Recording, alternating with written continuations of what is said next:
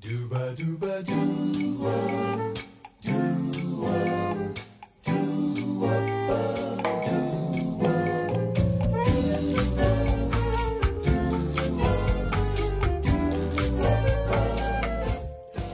大家好，欢迎来到了不起的我们，我是迷糊姐。我是 Lisa。那首先呢，先先说一声抱歉吧，因为我们中间还停了蛮久的，像这一期和上一期，我觉得中间得有四个月，好像是七月初录的上一期。那这一期发的时候应该有有了，嗯嗯，你有那么久吗？有，我看看啊，我们上一期是九月十一号，九月吗？九月十一号发的，对，你吓我一跳。但是我记得那期是我从七月份就开始剪的，因为上一期太长了，我分了上下两期嘛。啊，九月份到十一月又停了两两个月，然后我们终于又恢复更新，支棱起来。主要是那个迷糊姐这个状态好了，对，啊，欢迎迷糊姐状态回归。好的，谢谢。当然，我们也不保证这期录完后面就能稳定更新啊，啊，但是还是希望说，呃，尽可能的把有价值、有趣的内容分享给大家。所以后面我们会尽量努力的更新，会努力的，会努力的。嗯，好的。所以也感谢各位听众一直还没有离开我们，还在这里坚守。那今天这期节目呢，其实是呃个比较轻松的一个聊天，然后主要想聊一聊我们最近在看的一个电视剧。我没看，所以今天这个是我是全部都临场发挥，然后迷糊姐可能有很多很多想要聊的，然后我应该是对着点，然后我现场临时发挥。嗯，没有关系，这就是我们最想要的即兴的效果，可能会更好。对，然后那我们想聊这个电视剧是热依扎最近主演的《无所畏惧》，呃，可能有一些听众也有在看。嗯，然后呢，呃，因为我在看这个剧，现在应该看了二十多集，然后在看的过程中，我觉得很多点我还蛮觉得蛮引起我思考的，还挺有意思的，我就想找 Lisa 聊一聊。但是 Lisa 呢没有看这个剧，而且呢，呃，我让她去补一下，但是呢，这个时间也来不及，我也等不了了，然后我就非要按捺不住我这个分享欲，那我们今天就来开始一期，所以今天可能我讲的会多一点。呃，那所以所以我觉得。今天也是考验我们两个人默契的一个聊天。嗯，我觉得我们俩应该还是挺有默契的。你就今天主要来当我的捧哏，给我点反应，但不一定全都是捧场啊。就是因为大家可能每个人有不同的观点，我觉得是非常正常的。这也只代表我的一部分观点。就是一千个人看剧，有一千个哈姆雷特嘛。明白。嗯，好。然后我先给 Lisa 回顾一下这个大概剧情，也给我们的听众呃先了解一下，因为可能也有一些听众。也有一些听众没有看过这个剧嘛？这个剧呢，其实女主是热依扎，男主是王阳，呃，他们两个身份都是律师，但是一开始是一个对头的律师。然后呢，我们的主要关注的剧情其实是在热依扎自己这条的个人的职业线啊，呃，他呃一开始是在一个呃应该是公务员。学他是学法律的，但是毕业去做了公务员，然后结婚了，有一个非常美满的家庭，老公开一个公司，看起来就是事业有成，然后并且在二十八岁这一年，呃，考拿到了律师的呃思思考的通过的证书，注册律师证吧？是是注册律师证吗？还是通过司法考试？我不知道律师他的准入的是哪一个啊？对，然后拿到这个他就转行，就是从呃政府。公务员出来想要去律所，结果就在这么个时间点呢，她发现了一个惊天大秘密，就是她的老公和她的闺蜜卷了他们家所有的钱，跑到国外去了，给她留了一堆的债务和烂摊子。然后呢，她在这个时候呢。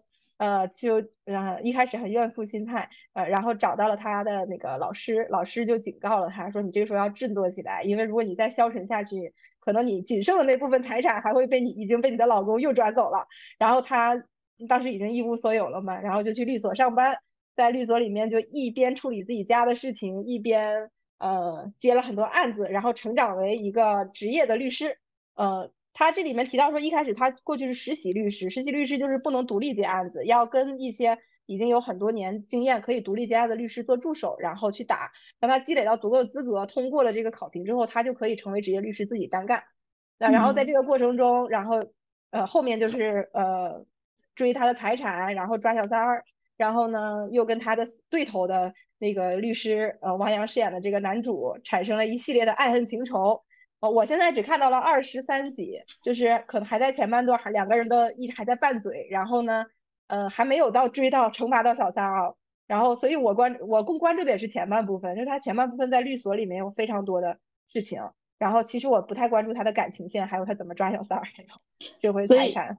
嗯，对，所以今天其实你想聊的应该是他在职场，从一个比如说之前根本没有在过这个行业工作，然后到了一个新的环境，并且我我我我自己看了一下，应该他那个师傅是那个叫什么韩之通，对吧？应该还是一个非常。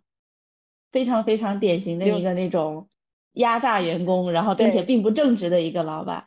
所以今天聊的是这一条线，就是他在职场怎么突破这种环境，然后变成大女主，实现女主光环的这个过程，是吧？对，这个剧其实本质上还是个大女主剧嘛，所以它其实有很多很多情节相对比较有一点理想化，比如说遇到一些困难的时候，突然来一个大哥，然后去帮他，然后。呃，然后他律所的他面对这个师傅，呃，遇到问题的时候，他使了什么样的计谋，或者找到了一个什么样的人去攻克，然后都是属于见招拆招的，嗯，所以我也不觉得 对，但是也不是完全爽啊，毕竟这个开局这个女主挺憋屈的，起点好低呀。对我印象深刻的是什么？就是对我来讲，呃，我们从结果上讲，这个女主她还爽的一面就是她入职一年就成为了职业律师。而且当时她的名那个公司是美，她老板比较她她的师傅应该这么讲是比较鸡贼那种压榨员工，他不让任何的他手下的实习律师单独做任何一个案子，就是他一个案子都切割开，哎，你写这个诉状，然后你收集材料，你做调查，然后没有任何一个人能独立办案，然后呢，等到他晋升的时候呢就不够格，然后甚至他会卡名额，即便公司给他这个名额他不要，因为他不想让这些人晋升，因为晋升后有可能呃。他就会离开，受到威胁，嗯，对，离开他去单独执业，甚至成为他的竞争对手。那在这种情况下，这个女主是怎么在用一年的时间就拿到了职业律师证，并且呃，就是克服了他师傅的这个阻挠，走上了这个职一个非常还算比较呃合格的一个还挺顺利的嗯这职业律师的道路。我觉得嗯这个过过程让我觉得一挺爽的。二是让我有很多启发，这个启发就是在于它颠覆了我之前脑海中对一些职场的印象。当然，这个并不是在他之前我已经有一些端倪啊，就是我自己呃从毕业到现在对职场的一些观念在发生变化。然后我有一个感受就是这里面呈现的职场其实它已经嗯，因为我们站在第三视角呃看到了很多职场上面很恶劣的那一面，但是其实你在嗯对你身在其中的时候你是不知道的。甚至你会把它，呃，更倾向于往理想的方向发展。那我作为一个好学生，曾经我对离场职场的想象和我所这个电视剧里呈现的职场里的黑暗面，简直是一个天上一个地下。但它其实是同时存在的，只是取决于你看到了哪一看的维度。嗯，好，越说越有兴趣了。那我们下面要不然捋几个点，然后来聊一聊你觉得对你自己，就是跟你之前的那种认知差异比较大的地方。好。呃，我我我觉得我们就前面讲到说这个升职业律师，我们就先从这儿讲吧。我就说我我整个这一部分里面，让我自己觉得要么印象深刻，要么能学到东西的点，就是其实我看这个剧，我为什么会看？因为其实我日常不怎么追剧，我是先在微博上面看到这个剧，我也看到了你说的那个我在什么我在他故乡安然无恙哦，故乡安然无恙，这两个现在都是宣剧宣都非常火，社交媒体嘛。然后在上面基本就是各种爽的片段都看完了。那为什么我会选择看这个剧呢？就是因为我觉得这些爽的判断，呃，片段里有让我能学到东西。因为就是这个罗任一扎演的这个女主叫罗英子，呃，至少在虽然生活中挺怂的，被骗的坑的团团团转，但是在职场上面，嗯，他见招拆招，然后或者说当他遇到恶人的时候，一他不怕这个恶人，二是他也能够用。一就是把自己的需求放在第一位，而不是像个小羔羊一样说啊，他对我不好，所以但是我也不能对他，呃，他对我不仁，我也不能对他不义，然后我要坚守我的底线。没有，他就用很更卑劣的手段去去去恶人自有恶人磨。然后我就觉得，哎呀，这个呃挺值得我学习的，因为就是你把你的需求放在第一位。我有一个问题。就是这个罗英子，因为我后面还没追啊，她的这个成长或者她的生活环境是怎样子的？就他进入职场之前，他是他是怎样一个生活环境？因为之前他是公务员嘛，对吧？然后应该是她老公开公司，她她是只做了一个公务员。她之前的成长成长和生活环境是怎样子的？呃，仅在剧里面展示的就是我补充一个，就是可能她的原生家庭，她在她现在在京北，京北可能更像北京或者上海的这么一个结合的地方，然后她自己开呃自己在呃公务员，老公开公司，但是她爸妈她是山东人。她爸妈是，她爸爸是山东那边的一个大学的法学教授，所以她其实是来自一个非常良好的家庭。对，甚至她老公开公司的初始的资客户资源都是她爸爸的学生或者人脉，所以其实她的底气是很足的。然后在她，她除了她和老公有一个大豪宅，然后后来发现被她老公贷款一千万抵押给公司，导致她没有地方住以外呢，她公公婆婆住的是她自己婚前的房子，也就是说她父母是有能力在。北京、上海这样的大城市给她全款买了一套婚前的房子的。对我，我为什么想问这个问题啊？因为我觉得就是刚开始那个剧展现的他这个形象，就感觉是自己是被这个婚姻生活，就是你你讲的骗的是怎么讲，什么都没有了。但是他进入职场，然后还有这么强，就一一一下子跨到这个职场，然后能有这种精神，就是人两个人物形象还是。嗯，就是那种气质还是反差很大的，所以我我想他肯定之前的经历也不会太差，导致他或者说造成他在职场上的这种勇气呀，或者说什么底气才是有的。你真是一下就问到点儿上了，我还想后面慢慢铺开呢。对，确实，我觉得他的原生家庭肯定给了他底气，因为这里面后面还会提到，就是他在工作场合有一个，就是应该是女二，他的一个搭档吧，后来和他一起出来单干这个女生和他就是一个反面，我是觉得那个人更像我。因为我在家看的时候，我老公就会走来走去说：“你看这个剧，哎呀，又被骗钱什么？你是想学到什么东西？”我说：“不是，我是来看他怎么整顿职场的。”他说：“我猜一下是那个，我我猜一下是谁啊？是他原来是那个韩之通，原来就是他第一个那个呃助理吧，叫什么秋华，是他吗？对对，是的，是的，嗯。然后他们俩走在一起，我老公就说：“那你要看的是哪个女的？”他说：“是左边那个吗？”说说是说是那个女主，你是说像你吗？我说不是，我要向那个女主学习，因为那个女主特别有手腕，特别知道自己想要什么，然后就奔着自己的目标去。那我为什么要向她学呢？就是因为我我我现在跟她不一样，我特别像那个秋华，就是特别包子，畏首畏尾，然后甚至原生家庭也会像，就小城市出来，他可能更极端一点，就是他爸妈都是需要他去。反哺的，然后他在这儿没有背景，因为这里面有讲到他还被韩韩志同威胁和性骚扰，他一直都忍耐，然后忍受了很长时间压榨嘛，最后是在女主的鼓励之下学会反击才出来独立出来的。然后那我们就说回到先说说回这个职场啊，嗯，就我印象深刻的，就先来说这个转职业这个事儿吧。啊，首先一开始他来到这个公司的时候，呃，是一个地狱开局，就是。他为什么会和秋华建立联系？就是他入职之后，那个来分到了这个刑刑事诉讼刑辩组，就是韩志通那组。嗯，因为我今天还回看了一下前几集，就是怕忘了。呃，然后刑他在刑辩这组呢，嗯，然后是秋华负责接待他，就给他办入职啊，和或者做了一个那种叫什么 orientation 一样，就是啊，我你应该坐在哪儿，然后这大概什么结构这样子，然后。这个时候，呃，英那个罗英子她是二十八岁的背景，但是是刚开始进入到律所，嗯，但她问的问题就很到点儿上，就是说她先秋华先说的是咱们部门的主要风格是男主外女主内，就是男的在外面跑案子，女的在办公室做案头工作，对，然后那罗英子就先问的第一个问题是。我听说我们的工资，实习律师的工资底薪是五千，但是额外办案子师傅有奖金。这个奖金能有多少？因为他的条件是住着豪宅，然后开着好车，他的消费水平是不低的。但是老公又跑了，支撑不了他现在的消费水平了。那个时候他还不知道她老公有债务，他就他只想的是我要赚钱维持我的生活。他说：“哎呀，五千块钱不够我花呀，那我那是不是这个这个老师那个师傅给的奖金有多少？”然后秋华就说：“嗯，这个要看师傅的心情，但是师傅经常心情不好，就是言外之意就是没多少。对，嗯。然后他就知道了这个事情。然后第二个事情呢，他就他就又问了第二个非常到点的问题，就是啊，那这一个案子被分的呃七零八碎的，什么时候能独立带案子啊？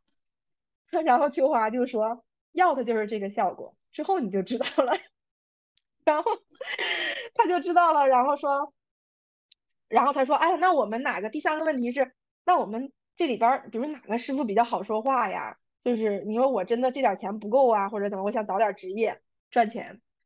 然后 秋华说，咱们行遍部就一个师傅，就你没得选，就感觉就是三连坑，就是又没钱，又没有出头之日，还没得选择。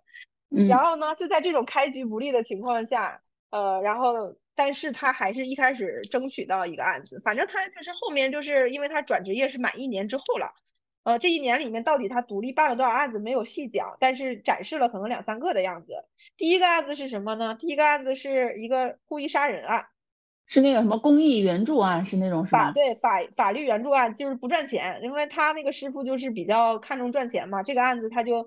本来也没有说给他，就是他，他是因为什么？他是因为秋华想要，但是他老师就想那个他师傅想拿捏秋华嘛，觉得秋华，呃，就是想，嗯，不想轻易给他资源，就可能想要潜规则他嘛。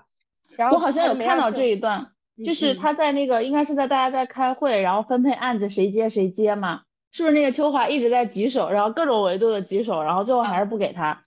对。然后他应该是不是把他到了办公室跟他聊？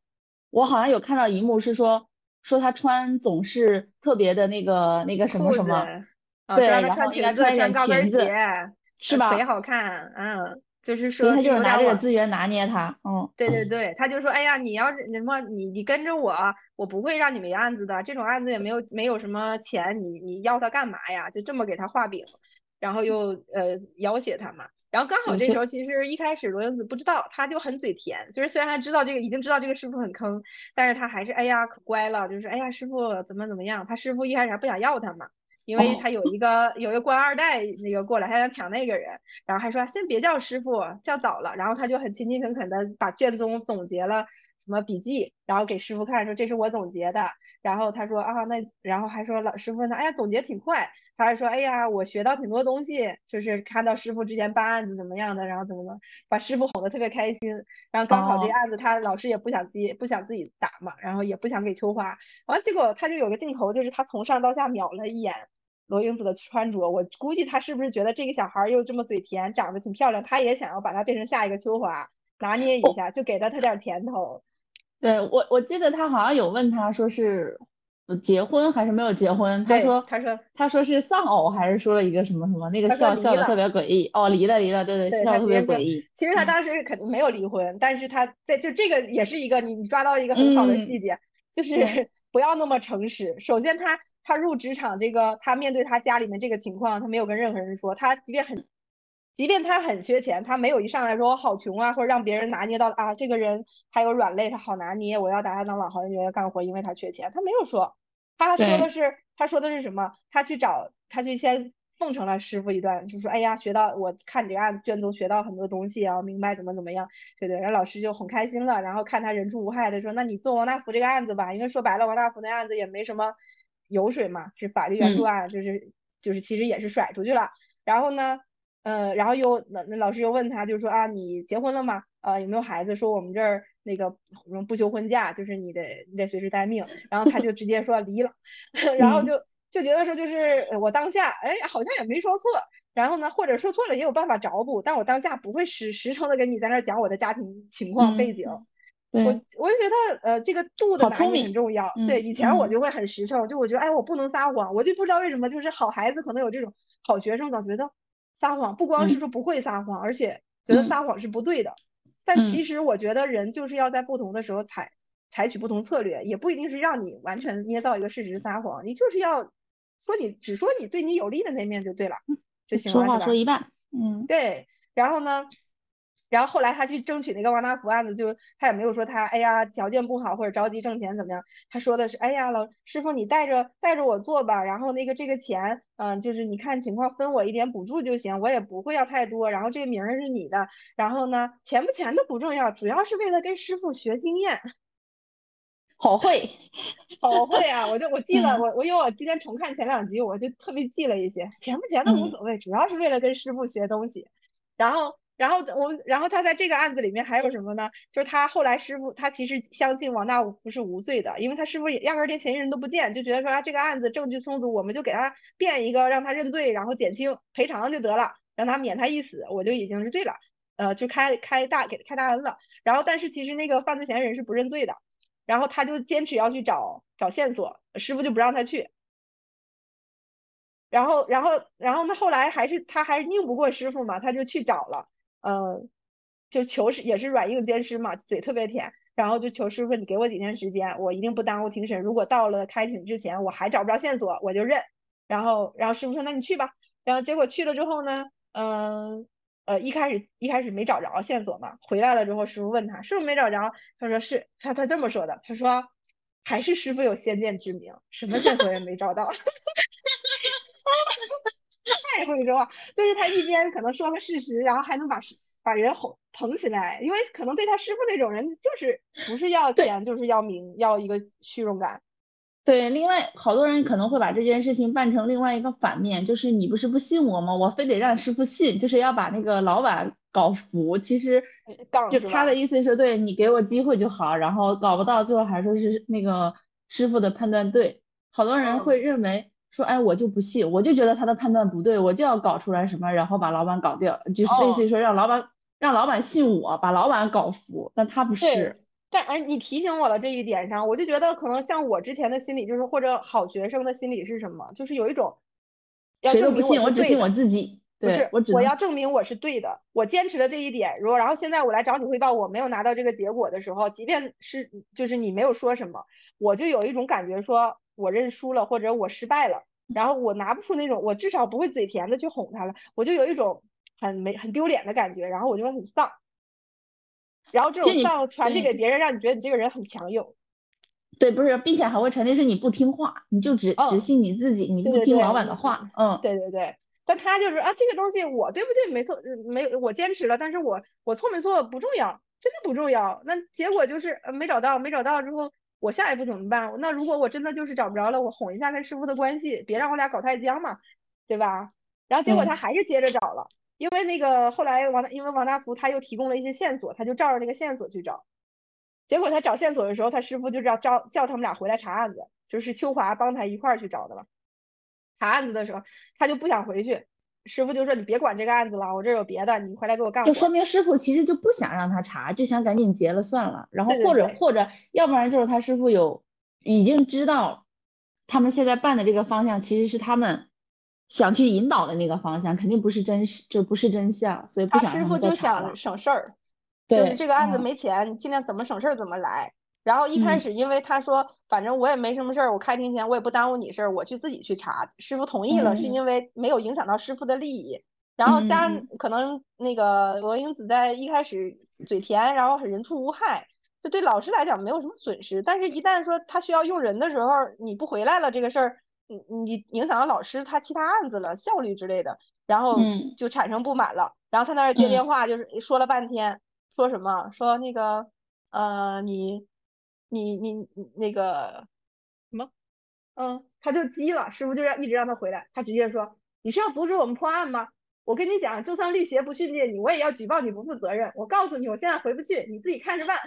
好硬啊，这怎么突然又这么硬气了？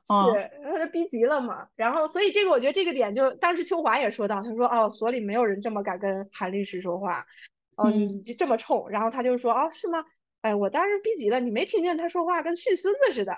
嗯，反正我也不靠他吃饭，我怕他什么呀？就是他的他是比秋华有底气的，他再差，他被老公骗光了钱，他两套房子都没了，他是够他还债的。他爸妈还在疯狂的给他打钱，因为知道他这个样。他爸是个法学教授，他再差差不到哪儿去。但秋华为什么面对职场性骚扰都不敢？是因为他不能回去，他也没有别的出路，他只能想先熬到职业。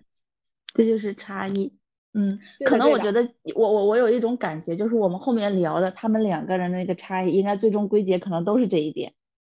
对，我们其实已经聊到，穿插着聊吧。然后哦，中间还漏到一段，就那个嫌疑人他说他有新的证据之类的嘛，然后他师傅都不想去见这个人，因为耽误时间。他就是跟那个罗英子呃说要去见嘛，然后他就跟秋华说，你你陪他去，结果秋华就到楼下的时候跟他说，反正去了我们也见不了，进不去。秋华，然后罗英子说为什么进不去？因为秋华比他的从业时间长嘛，呃，实战经验多一点。然后秋华就跟他解释说，两个实习律师是不能单独见嫌疑人的。那为什么师傅还让我们去？那师傅是知道的，他就是要这个效果，因为他就让你办不到。对，然后那那个他其实就是应付一下，说啊，我们有人去了，最后没进去，耽误事儿就耽误事儿了呗。啊，不是我们不乐意去。然后呢？这个时候你怎么办？如果是你的话，你看到这儿了吗？我没看到这儿，那就回去了呗。嗯，回去那你就吃哑巴亏啦。然后嫌疑人没见成，可能你也没有办法有更多线索找证据，你这个事儿就按他这么就输了。我现在会想到，这就是师傅的意思，就是 get 到了，你就不要再继续前进了就好了。哦。但是你没有办法，对吧？胳膊拧不过大腿。对。然后呢，罗英子又干了一个事情，他直接就上去了。张秋华说：“你等我一会儿。”他就上去找。找师傅，他还是装傻，他他不说你是故意的，他说师傅，哎呀，可能还是得麻烦你跟我们走一趟，跑一趟啊？为什么？他说因为两个实习律师是不让见的。然后师傅说不让见你就回来嘛，你这么傻呢？他说那我是不是得跟那个呃派出所说，你师傅您明知道两个实习律师是见不到当时，你还让我们去？然后就是他装的特别天真，就说哦，那我怎么说呀？我不会说呀，这样说了就说漏嘴，你不是把你给耽误进去吗？然后他师傅就不知道该怎么接了，就说很无奈，说好，我跟你去吧。然后又又被迫跑了一趟，就是他 他还是能达到自己的目的。我说，相当于他摆了师傅一道，其实对他摆了师傅一道。当然那个这个我下午我今天跟我另外一个朋友有聊到，他也在看，他就觉得这个故事演的还是太简单了，就是说韩志东这个人。就是那么呃坏，然后在办公，他在后面也有也讲了很多他们律所的合伙人之间也有一些互相之间的勾心斗角呀，然后拉帮结派，怎么就这都能对付得了，对付不了两个实习律师也有点奇怪。他所以他前面那个塑造对他来讲，他挑人的时候要挑那个年轻的、漂亮的，然后啊，然后可能怎样的，可能这两个人就是站住了他的这一点，他就愿意为这个小姑娘怎样怎样。我我我们其实也有这种现象，就是我认识的一个人跟我讲这个故事，然后就是他的老板，然后的他们组里边有一个女孩的家，比如说是在 A 城市，然后他老板的儿子呢，然后考大学，然后也考到了 A 这个城市，然后这个女孩可能跟这个罗英子比较相像，就是家里面在 A 市比较有一点势力或者有一点资源，然后其实这个老板呢。他可能当时他儿子去这上学的时候，这个女生就帮这个老板帮了一些东西，所以后面就是在工作里边好像就因为这一点，然后这个老板就被这个女孩给拿捏住了，也不叫拿捏，或者说老板就因为这一点，然后愿意自然而然的倾向一下这这个女孩。在我们看来，可能有一些有一些东西可能都是觉得啊，好好好好就好好好理解不了啊，但是就是因为这一点，嗯，对，所以这个。就是可能就是，那你你的意思就是可能罗罗英子拿捏住了他一些东西，对，比如说他就，对吧？女生长得漂亮，然后又嘴甜，他就就就人他不不觉的，对对对对对对对对，这可能就是他的软肋，就是他就是容易被这种嘴甜或者是那种美女，他有点好色，所以一夸就晕乎乎的了，对，就拿住了，对，啊，而且我觉得可能在当时他也不觉得罗英子他们俩对他有什么威胁。嗯嗯嗯嗯，所以就毕竟没有那么大。他还是在他们这还是比较强势的，他们也没有什么能拿得住他的。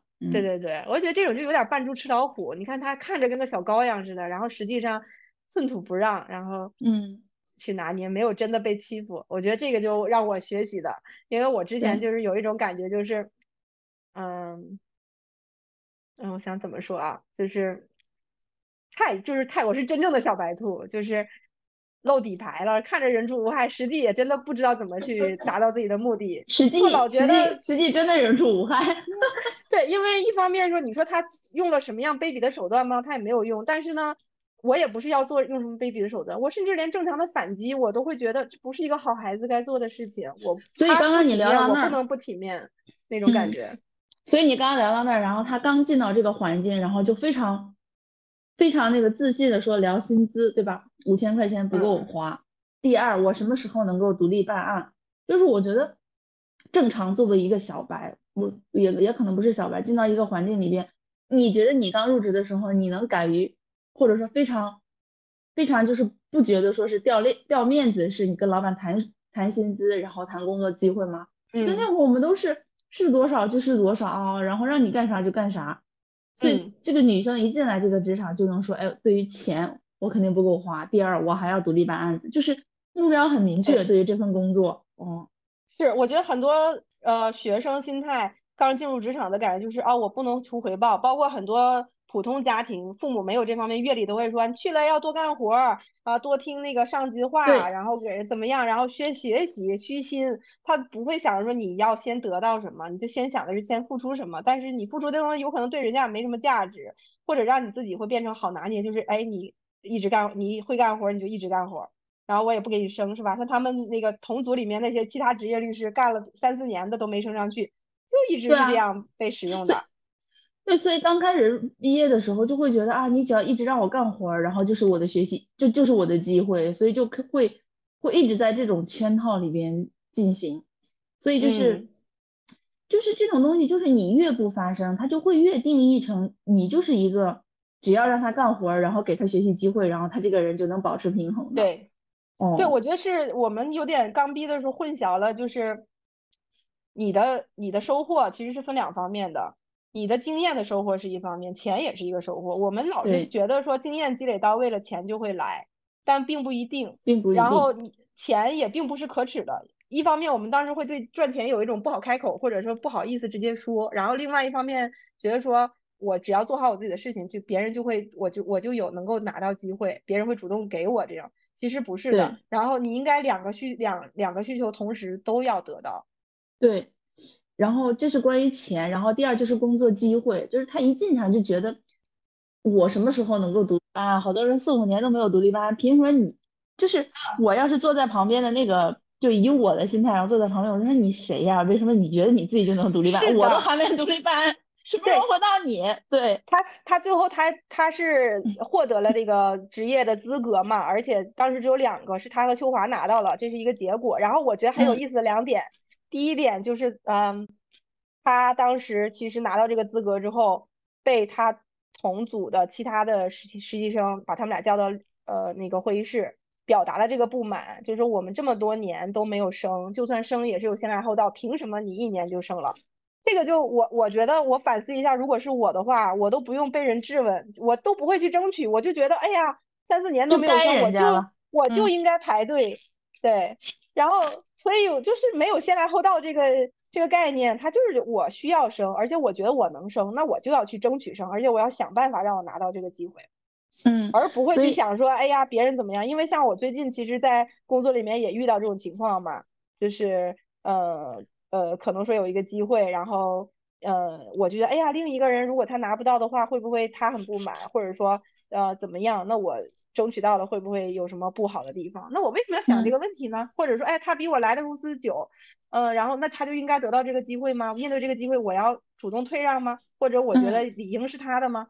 嗯，对呀，就是我我我我，你这种其实是都是站在别人的角度，然后考虑这件事情，并没有真正站在自己的机会，站在自己的这个位置考虑这个东西。所以我为什么敢说这一点？就是之前那个，之前有一个人聊啊，就是说其实。你看一下，你就是跟你同部门的老板，或者比你高一级或者高二级，就这个人应该就是你在这个公司的天花板。之前我觉得，我觉得这种东就是我理解这句话，当时理解这句话的时候，就会觉得可能这是时间导致的，对吧？就是时间一步一步。你老觉得学习是需要时间，资历是需要论资排辈，还要熬。对。然后我我这句话说突破是什么？就是去年的时候，组里面进了很多那个新的人嘛。然后可能我们现在这个确实是有问题的，就是现在部门各种有问题，不管是呃人员梯队或者说是那个作业分配的什么上面。然后之前有个小孩就找我聊，就现在零零后的小孩确实都不一样，都不太一样。他就说，我就在这个组，我能有什么发展？就是明年让我到现在老板的这个位置又能怎样？你知道吧？就是他会很在清晰的想这个结果，对。我们一直想的是说啊，我行吧，只要我到了这儿，可能时间也只能把我推向这儿。就我们都是那种顺从的那个，那别人是反了，就是我即使我又到了他那儿，又能怎样？哦，能给我什么？是这个一个心态，就是你好像说就要有先来后到，要论资排辈儿。你接受这个事情了之后，其实有两个结果，第一个就是你可能你对未来的你自己的一个长期的规划，你是被动的。你觉得理应有一条路，像其实我刚工作的时候，我会做很多的职业规划的咨询。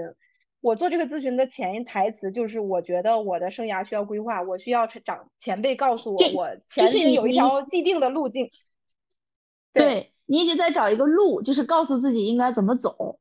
嗯，然后那这个结果是什么呢？一个就是你可能你熬到那个年头了，你忽然意识到这条路径并不是你想要的，但你后悔的时间晚了。对你，你这个时候你才反应过来，因为你没有提前想过。另外一个就是你觉得是论资排辈，你等着，可能马上要等到你的机会，但是不一定别人都这么想。你遇到一个像罗英子这样的人，人家使了一些手段，或者人家就是有其他能力，出了一个黑天鹅事件，把这个机会抢走了。对，啊，哎，那你这个时候你会你会怎么办？你会气死的，你觉得凭什么？但是凭凭什么你都没有用，你都改变不了这个结果。对，受伤的都是你自己。所以呢，就该争取的东西就多争取，一想清楚自己想要什么。对，并且这个争取是基于自己的自己的感受。我说的这种感受，不管是你对薪资啊，对啊这种啊呃职级呀，或者说你对一些发对发展机会什么这种考虑，嗯，对，也有可能这个机会放在前面，大家很喜欢，是不擅长，你不适合的，你不想要的。可以呀，你果断找好你的目标，这样你你更有高效、更有针对性的去做。然后另外一方面，为你为了这个目标，你愿意付出什么？因为这个罗云子她升职有两个很关键的信息，第一个就是本来她那个师傅很不厚道，只要了一个名额，就是给秋华的名额。然后呢，呃，这个第二个名额是罗英子自己争取到的，怎么争取到的？是我后面再说。所以其实就算是罗英子不争取，其他的实习律师。他的前辈也得不到这个机会，因为这个机会是他自己创造的。第二个所以也不存在他抢了现有排队的人。但是大家不知道，大家就觉得是两个名额，凭什么呃那个给了给了他们俩，然后有一个还是一年的，没我时间长，而且我们被压榨了这么久，然后怎么着都不应该是他，然后就一起去团结起来问责他了。然后这就说到第二个因素，他们的职业考核有一个硬性标准，是一个人要独立带过五个案子，就是跟着师傅。他全流程负责了五个案子，然后罗英子那个像一开始王大普那个就独立嘛，他非常知道的就是我就是要独立办案，所以我一开始就在努力争取独立办案的机会。像秋华虽然他呃也慢了嘛，就被老师被他师傅卡了，但是他也非常知道我要的就是要独立办案的机会，哪怕他没钱我也要先拿到，我才能早日离开这个这个色魔，对不对？然后呢，但是他那些人那个，然后罗英子就跟他们说，他说。啊，那你对，那那你们怎么不去争取呀？他说，哎呀，我们都不满足这个要求啊，我这天天分割使用，我们没办过独立的案子。然后那就那那个罗英子就说，对呀，那你来冲着我说什么呢？我这个机会是我争取的，而且我符合条件了呀。你们不符合条件，你们任由他接受他分割使用，你你们应该团结起来反抗他这样啊。你你冲着我来干嘛呀？然后大家才反应过来，说好像是啊，这个我就冲着他去也没有用啊，因为这个机会我就是争取不来。那我应该是从明天开始也独立办案子，对不对？呃，然后所以应该是用结果，就是他，所以人家是一下子就 get 到这个结果，就是要独立办案才能往，才能生，才能发展。所以从一开始他永远在争取的是独立办案的这个对对对机会。是，然后所以我觉得这些实习生的角度，我不知道，我只是揣测一下，如果是我的话，可能就是啊。也不一定说我就一定要生，他只是眼红看到别人生了，他没生，他觉得不公平。那同如果说大家都没生，大家他也不一定，他就觉得至少这个是公平的，我我也能接受。就哎，都熬着嘛，反正你看啊，我两年没生，哎，他三年还没生呢，那我心里平衡了。我之前也会有这种感觉，就我会看，哎呀，比我高两年、高四年的人到什么程度？哎呀，他好像也不咋地。嗯，那那我这个是不是正常的呀？我就忍了。没有，我现在是根本就不敢想这件事情。就是根本就不想这件事情，就觉得不太可能，所以刚刚聊到这一点，然后对我自己还是有一点感触，还是应该以结果然后来推演现在应该干什么，而不是就现在就干了这些，然后你等着你现在干的这些，然后给你带来机遇或者机会。呃，我说实话，我即便到现在我还会有这样，就比如说像比如说我目前的工作，呃，也没有说因为公司大，加上这这两年经济不好嘛，整个就比较平稳。也有点觉得说，哎，大家都没发展，那就安稳的待着嘛。你也不会说，就也没有那么焦虑，好像看到所有人都，反正所有人都这样，就那种你也不知道别你你这是表面，那你不知道别人背后干了什么。等别人突然一下子冲刺的时候，你就说你怎么不告诉我你要冲刺了，是吧？是是，但我也会做别的嘛，比如说私下里面录个播客，搞搞自己的事情，在别的方面冲刺嘛。对，嗯嗯嗯嗯，是的，呃，然后那就再说到那个刚刚说到他办了五个案子，这个能独立办案的资格，还有他怎么要到这个名额的，嗯，你看你你看了吗？没有，他要的这个名额就很也有点戏剧性啊，我不知道现实中有没有实操，因为他他那个他不是帮他师傅打赢了王大福那个案子嘛，然后让他师傅获得了名，虽然他没有拿到钱，但是一个把一个死神死刑的案子打回了无罪啊。然后就是好多那个那个新闻媒体采访他怎么的，然后那个王大福呢，私下里为了感谢他师傅，给了他师傅三万块钱。然后呢，本来说这他是说这三万里面是有罗英子，可能和秋华一份的。然后但是他师傅很鸡贼，没有给他俩。后来呢，那个王大福就单独去感谢罗英子的时候说了这事儿，而且他当时录了音。然后他就罗英子就知道了这个事儿之后，拿这个事儿做文章，就侧面透露说啊，拿着那个。王大福送他的水果特产什么上去了，他说：“哎呀，那个啊，王大福来感非要来感谢我，他不是也感谢你了吗？就拿话点他，而且还设了个局，就是找到王大王没有进宫，他找他找了王大福和他媳妇儿，因为他俩对很知道是罗英子帮的他，所以很感激，就吃饭时候演了一出戏。”他媳妇儿就说：“你这三万块钱哪去了？”然后他就说：“我给我给那个韩志通了。”然后他就不信。然后罗英子在那说：“不可能，说这个案子是法律援助案，我师傅不收一分钱，这个是不允许私下拿钱的，怎么样的？”然后就打电话又把韩志通叫到门口去听。韩志通听到这事儿就知道这个要闹大了就不好了，然后就又去找找合伙人，就说再给我一个名额。然后拿到名额其实都是给自己的，嗯，对他是为了他是为了安抚罗英子，因为罗英子有把他有把柄在罗英子手上。然后拿到这个名额之后呢，还哎特别那个呃还卖个过卖个人情，说哎呀你你啊虽然说每年都是考核什么职业律师，但是考的都是师傅的面子呀。说师傅费了九牛二虎之力，终于又给你争取来一个名额。然后罗英子拿到了之后特别逗，他俩就演了一出戏。出门的时候还说，他说师傅。那个，你之前他他你之前他给他画饼，就是说，哎呀，你做这个案子，你给我干这个活儿，明年执业的时候我优先考虑你。然后后来不也没考虑他吗？然后走的时候趴着门缝，罗星子说：“师傅，我从来没有怀疑过您对我的承诺，特别师出情深。”我就觉得，哎，真的是这，哎，真是太拉得下脸了。要是我是睁眼说瞎话，我是好难的。而且你这他你这是句句都是在捧他，但是你句句其实都是在挖苦他，对，在挖苦他。但是你俩表面又看起来不知道的人又觉得你们俩真好，而且这个很戏剧性。我觉得有一部分是电视剧的戏剧性，就是一会儿好一会儿不好。但是给我什么启发？比如说他当时师傅让他回去，他在查那个查线索的时候，他直接挂电话，我就回不去。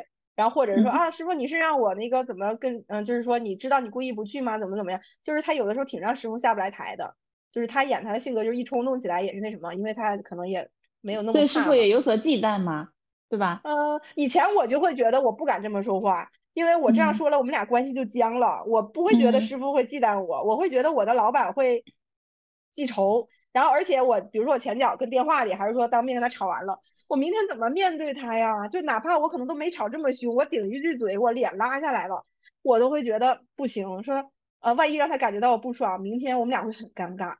但是这个剧里面就显示，就是他前面怼完他，越怼他，他是见面了还得笑嘻嘻。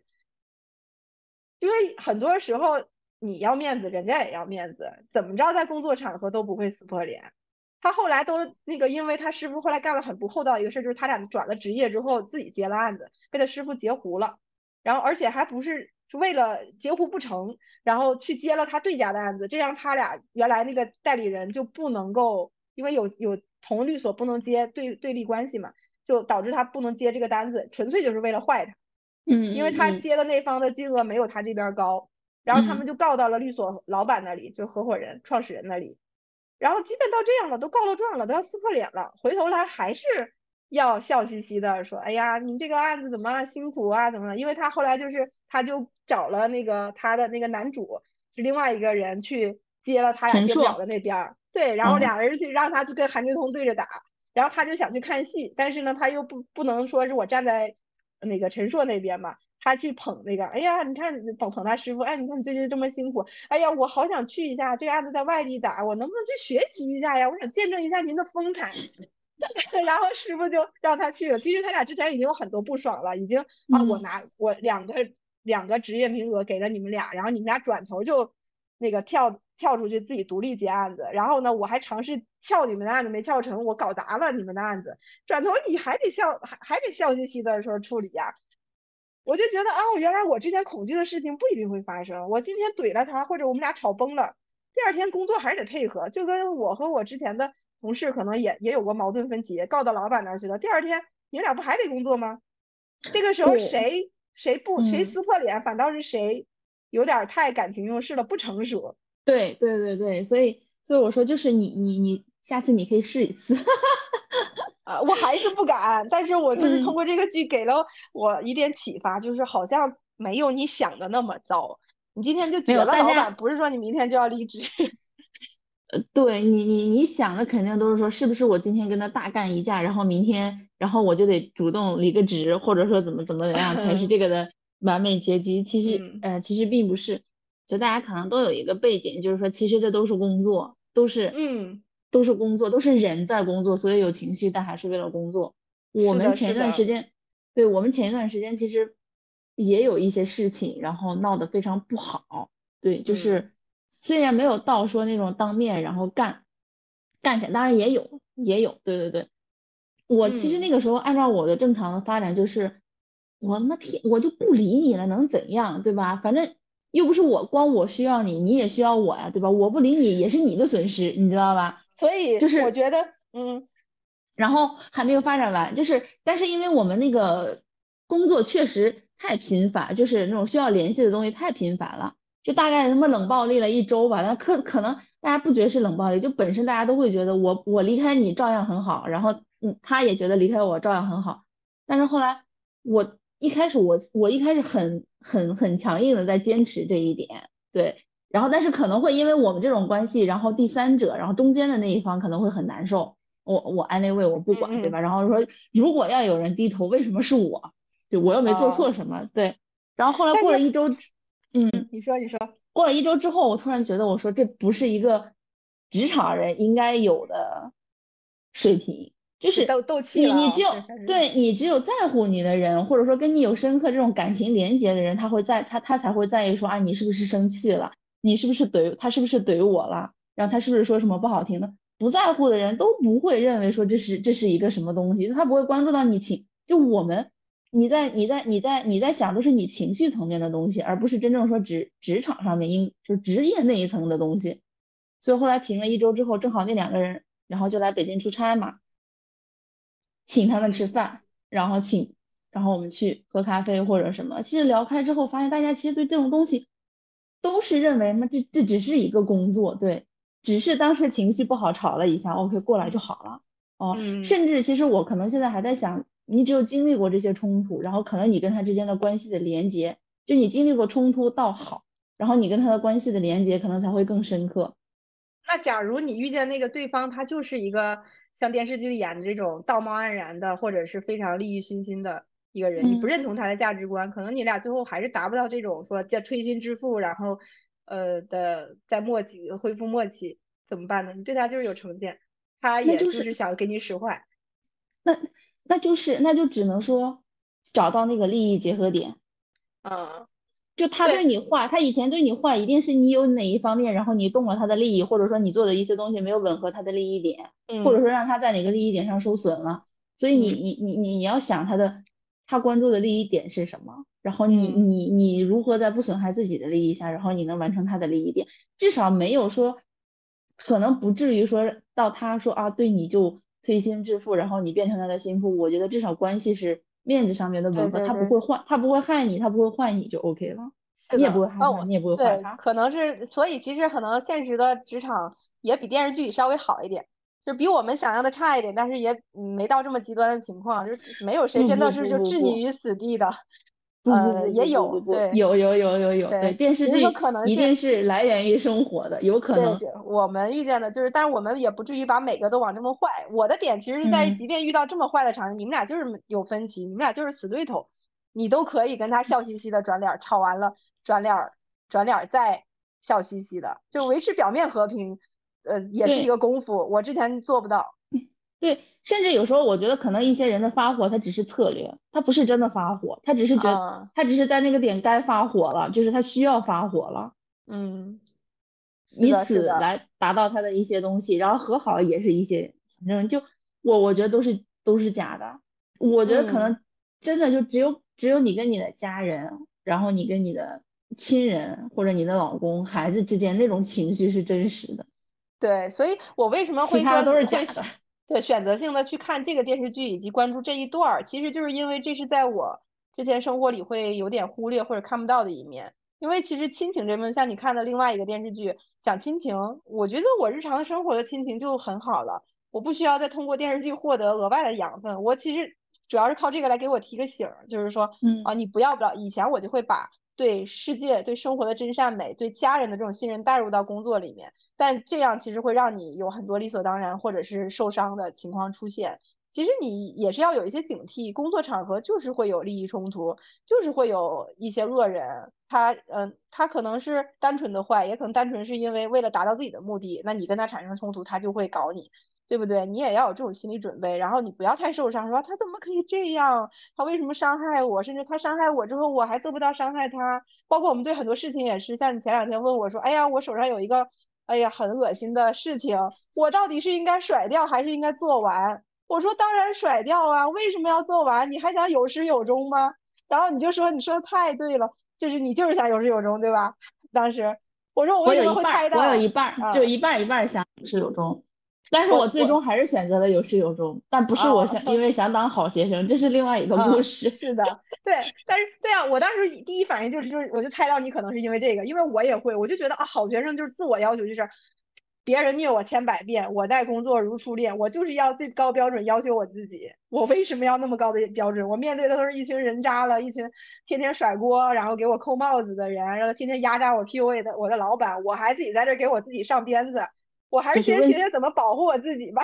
对对对对对，之之前能做是一直坚持，我永远要对自己问心无愧，而不是对对别人，对别人就就对别人的话，你这些都是无用功。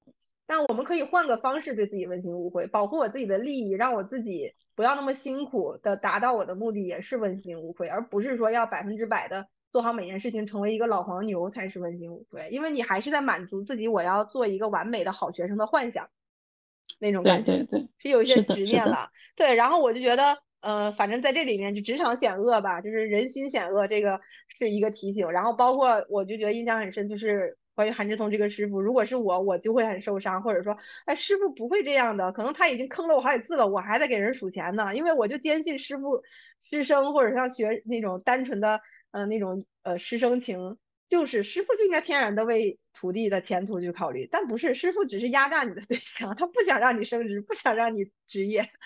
那我之前也遇到过领导，我就觉得，哎呀，领导就应该培养我嘛，然后给我指导之类的。后来发现 人家领导根本不 care 你，他也没有坑你，他就是不 care 你。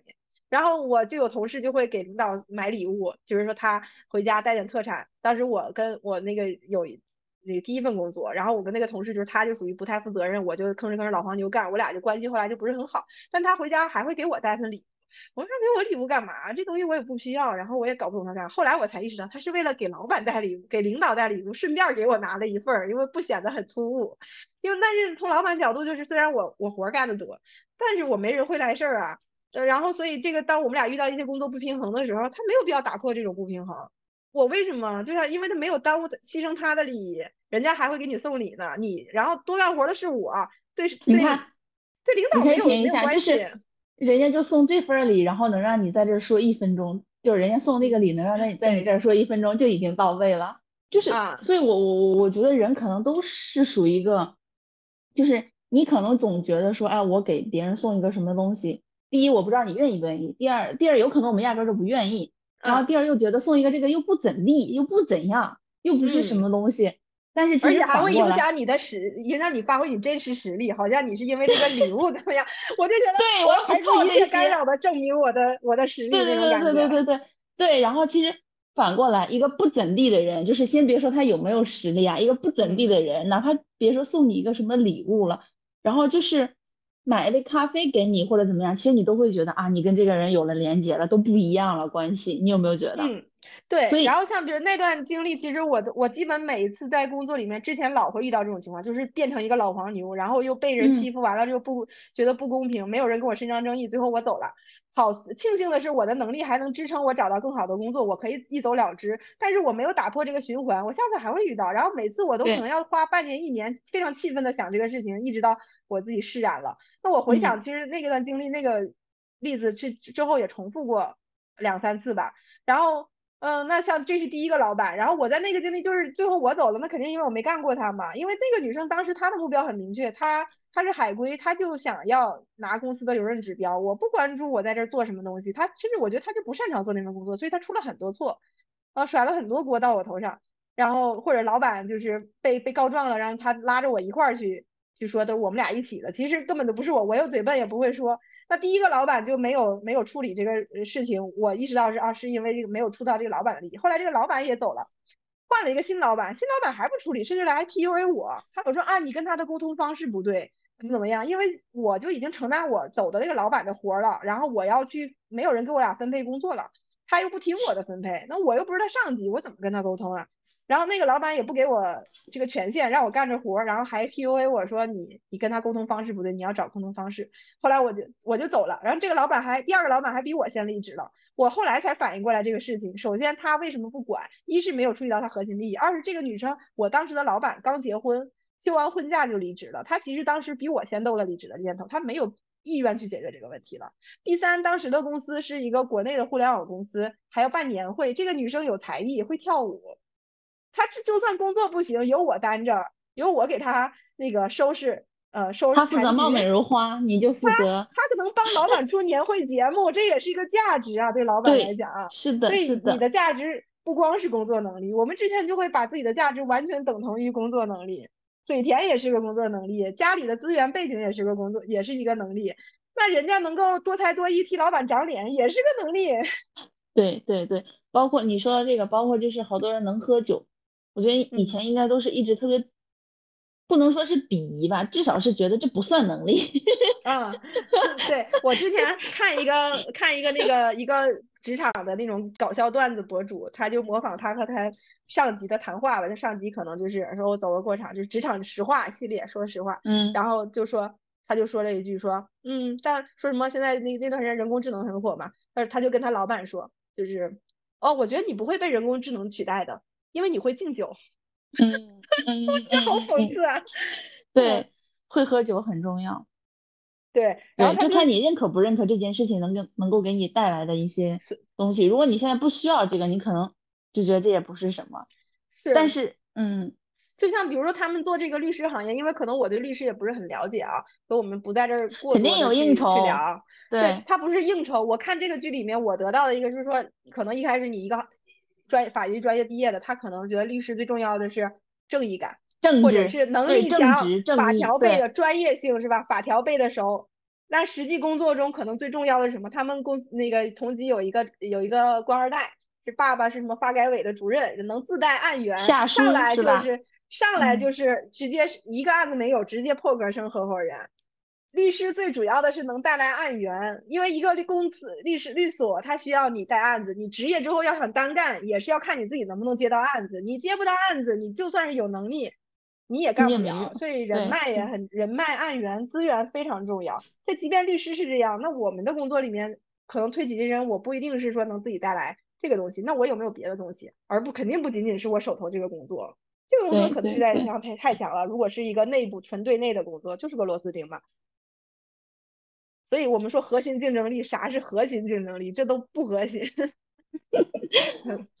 还还有刚刚你聊的这个律师。就我记得当年是那种什么流行那种测评嘛，说你去报志愿的时候说你适合说做什么。那个时候那个时候为什么说我当时没那个第一次高考的时候，然后是那个中国政法嘛，当时差两分。我现在其实都不觉得我我绝对干不了那个那个职业。我现在非常确定，就是正义感太强。你你对律师。不都是干正义的事情，就是他那个结果不一定都是真相，所以我我跟你聊了，就是我现在对律师其实是没有好感的，就他完全有能力，他如果最有能力，的体现就是把黑的说成白的，这个是太恐怖了，这个事情。对，这个对他他里面有讲律师的正义，律师的道德和就是传统的道德不一样，因为律师的道德是要保证他代理人的最大权益，即便他知道这个代理人是有罪或者是有过错的，他也要保证他。的最小代价，付出最小代价，对，诉求得到正公公平的展示，以及最小的付出最小的代价，所以这块咱们就不不不聊了，因为每个人的见解也不一样嘛。然后我我我觉得就是，反正说回到前面这个，就是对我来讲就是，哦，你对老板对师傅不要有什么天然滤镜，觉得应该没有应该，每个人都有自己的自己的那个利益点。对，没有人应天天然应该该怎么样，甚至我现在也会控制这个。以前我就会不光会这样要求别人，我也会这样要求我自己。完了，我会对我的我带的人，我的实习生啊，然后手底下的人都觉得啊，掏心掏肺的怎么样的。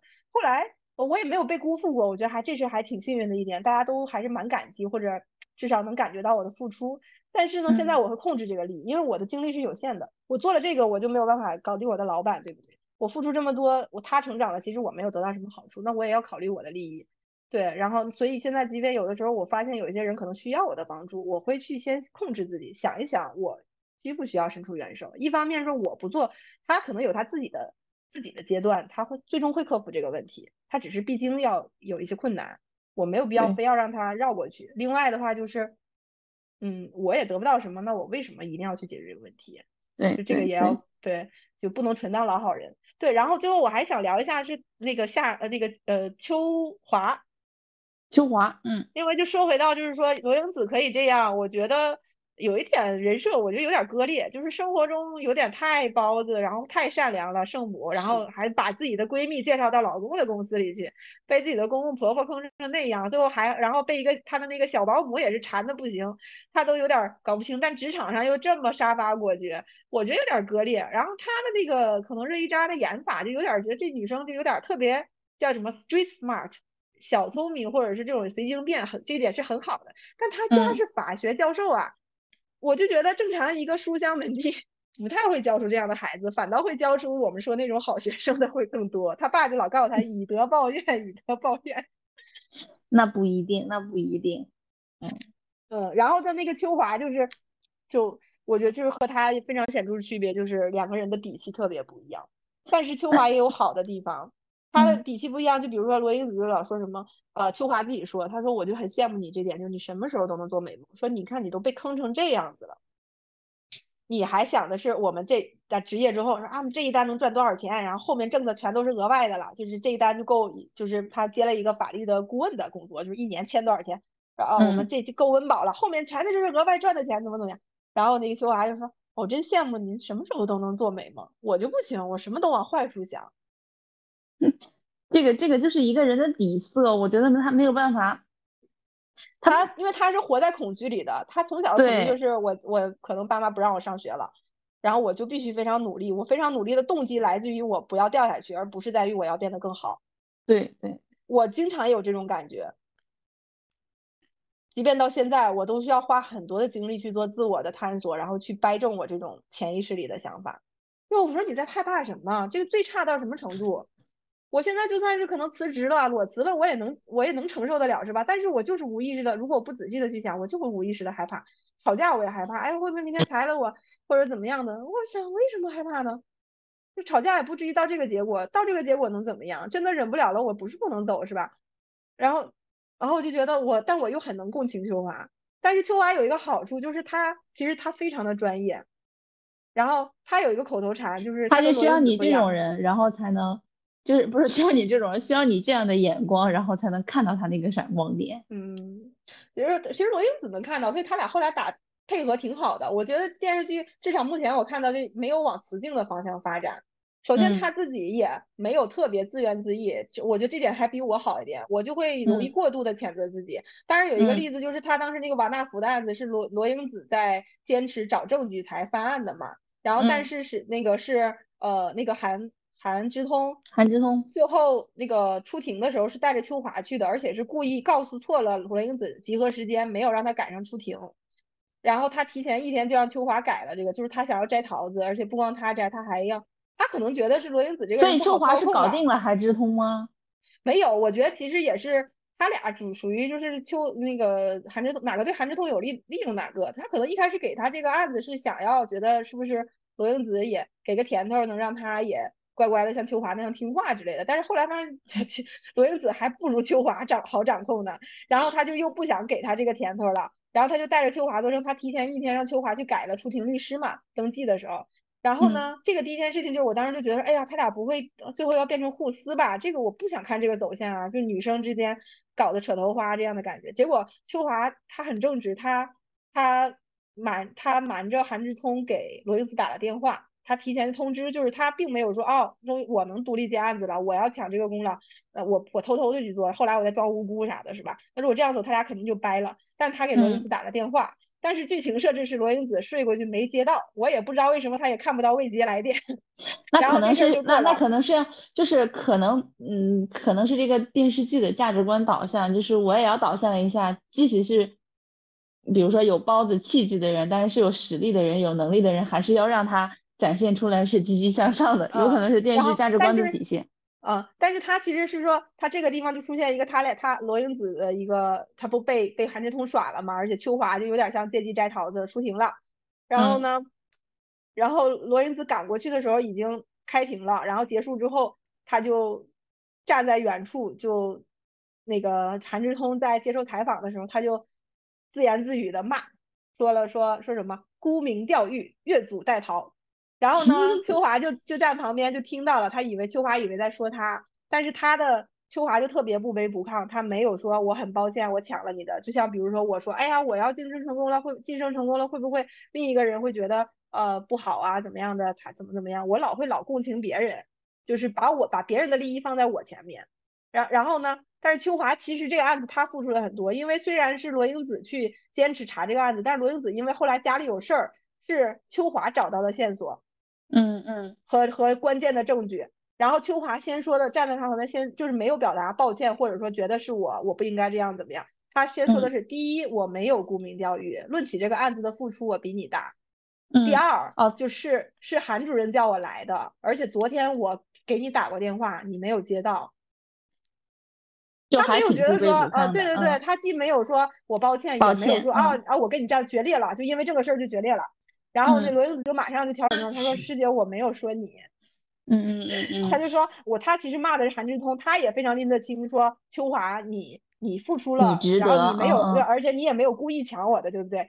然后我就觉得这个友友情就搞得很好。然后后来他俩出来一起干的时候，他们也被韩志通抢案子嘛。当时他们一开始先做了一版思路，然后就说想要去找他，但是他俩当时还没有职业，就是必须得有个人有个职业律师去。跟他一块儿，韩志通就知道这事儿了嘛。当时他俩就说，嗯，哎呀，罗英子就说，哎呀，我提前我们提前做好这个思路就给他了，万一他这个代理人拿着我们的思路找别的律师怎么办呀？然后秋华就说，嗯，嗯，也有可能，但是我们现在因为不是人微言轻要争取嘛，他说只能放最大诚意，我们就努力做好我们能做的吧，该做的先把手头做好了。他出现过两回，一直到后面。他挽回的这个客户是在在被韩志通截胡之前，这个客户还是选择了他们，没有选择韩志通的原因就是，他说他他最后他说哦你呃那你要跟他签也可以，呃我把我们的思路免费给你吧，反正放我们这儿也没用。然后他就看了他的思路，看完了之后觉得说啊我我觉得你这个思路更好，因为韩志通满嘴就跟他说就吹牛，然后谈钱嘛，你得给我几百万。然后然后这个人说我我免费把我的思路给你，然后他看了思路就拿回来了。其实他就一直践行的就是。我努力做好我该做的，尽人事听天命。然后我就觉得这一点，其实，在剧里面虽然不是一个主要的角色，可能只是一些小细节，那我觉得其实他还是认可，就是这种好好孩子、好员工他的价值的。还是认可能力的，有能力。他，嗯，他跟罗英子后来搭档就是绝配。首先两个人人品都过关，然后就是一个有能力，一个不好惹。对，一个能解决解决麻烦，然后拉案子，目标明确，谈谈谈哪儿有钱哪儿去。然后一个呢，就是在能给你搞好大后方，专业性绝对没有问题。对，但是他们后来就是，然后因为这个案子又被。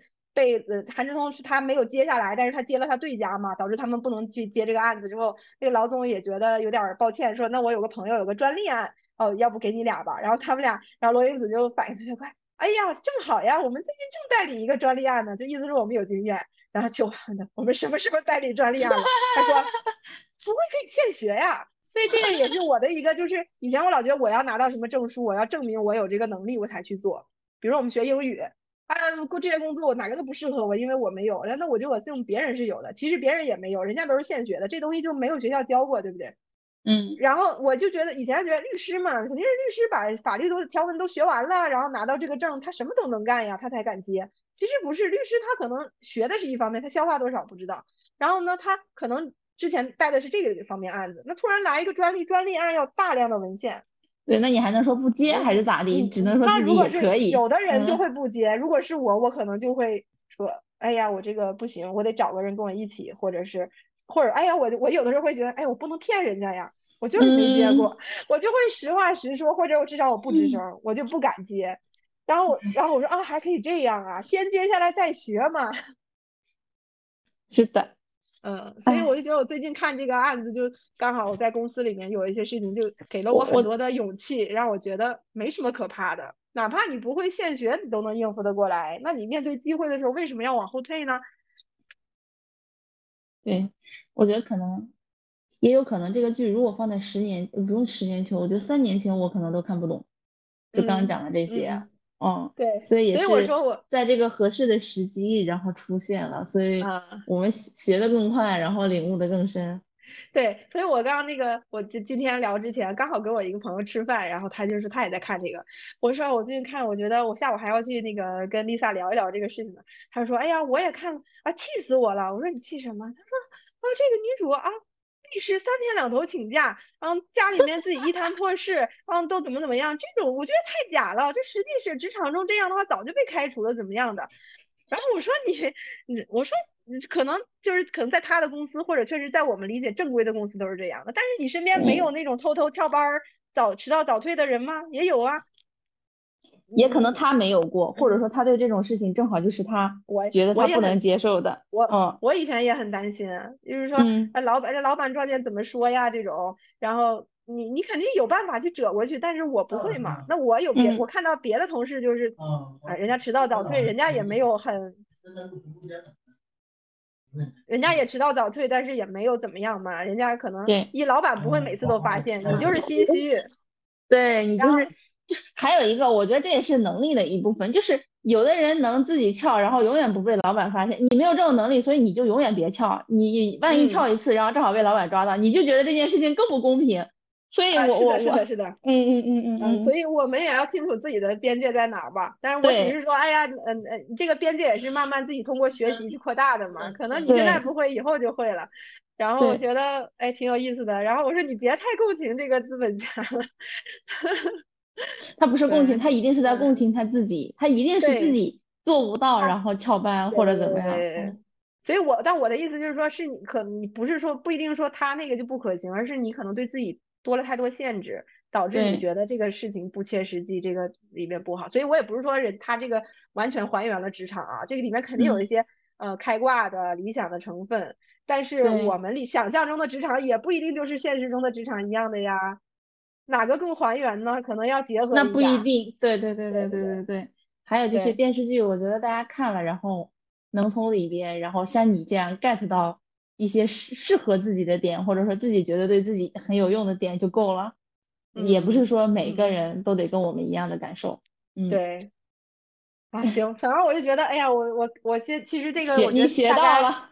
嗯呃，如果我们今天就是听这期节目的朋友有有看过的，可以 来发表一下你的观点啊，因为可能每个人的视角会非常不一样。呃，这个只代表我我和 Lisa 的视角，然后我们也欢迎不同的见解，大家一起在评论区里讨论。另外的话，我觉得如果没看过的，觉得也想了解这部分，就和我们有一样之前这样的一些固化思维的，呃呃小伙伴也可以去看，然后自己。看一下自己需要什么，比如说那感情线啊，或者是也有可能你可以学一些怎么怎么防止伴侣这样坑你是吧？每个人的角度不一样，不一定要全追完。如果你想看职场线的话，看我觉得前十五集最多到二十集就可以结束了，后面就是已经他在怎么治理前夫，然后在呃那个感情升温了，就是感情线出来了，然后就呃看你的需求。我觉得在这部分至少对我来讲，还是这个电视剧还是给我一个不同的视角，让我觉得挺有启发的。就是做一个坏坏学生、坏员工、坏女人也挺好的，但是前提是以自己的需求为先。对，嗯，我我我的感觉就是，嗯，我们以前可能都关注在说建立自己的能力，我觉得后面的努力方向可是要，OK，呃，说后边努力的方向可能是要往不好惹这个方向发展一下，或者说追求明确追求自己想要什么。对对，有能力加不好惹，我觉得这才是。我们已我们已经工作十年了。我们的能力可以了，我们就算是能力还有没 ready 的，我们的学习能力也可以了。什么东西来不及学呀？先知道自己想要什么再去补嘛。对，不要老觉得自己还没有准备好，一直在学习学习学习，然后瞄准瞄准瞄准，然后呃迟迟不开始。对，是的。好的，那我们今天就聊到这儿。我觉得还是聊的蛮开心的，基本把我想聊到的呃都都覆盖到了。Lisa 觉得呢？我是我我可能没有像你理解这么深，但是经过你这么一点拨，我觉得可能 get 到的那些点更深刻了，挺好的。那嗯，那你还会再去看一遍吗？呃，应该会看，就是我要看一下人物的演绎。啊，好呀好呀好呀，然后到时候可能还会有新的新的电影出来，我们再你再随时跟我讲。然后大家呃我们的听众如果想看的，也可以到随时有一些感受，随时在我们的评论区里面去沟通。那希望大家都能在职场上面一边嗯打怪升级，一边获得新的装备，然后实现自己明确自己的目标，然后并且努力坚持的去为了自己的目标去付出吧。就是不管用任何方式，我觉得都是对的。当然，尽可能的不要伤害别人啊。我还是觉得人还是要善良一点，对，但是自己的需求也不要太忽略。嗯。好呀，那我们这一期就聊到这里，聊到这里吧。然后以上就是我们这一期全部内容了。然后呃，欢迎随时在评论区留言来表达一下你的看法，或者你想听到的其他话题。嗯嗯，如果想加入我们的微信群的话，就添加迷糊姐的微信，拼音迷糊姐三二一，呃，备注听友群，我到时候拉群进来。好，那我们今天就到这里，拜拜，拜拜。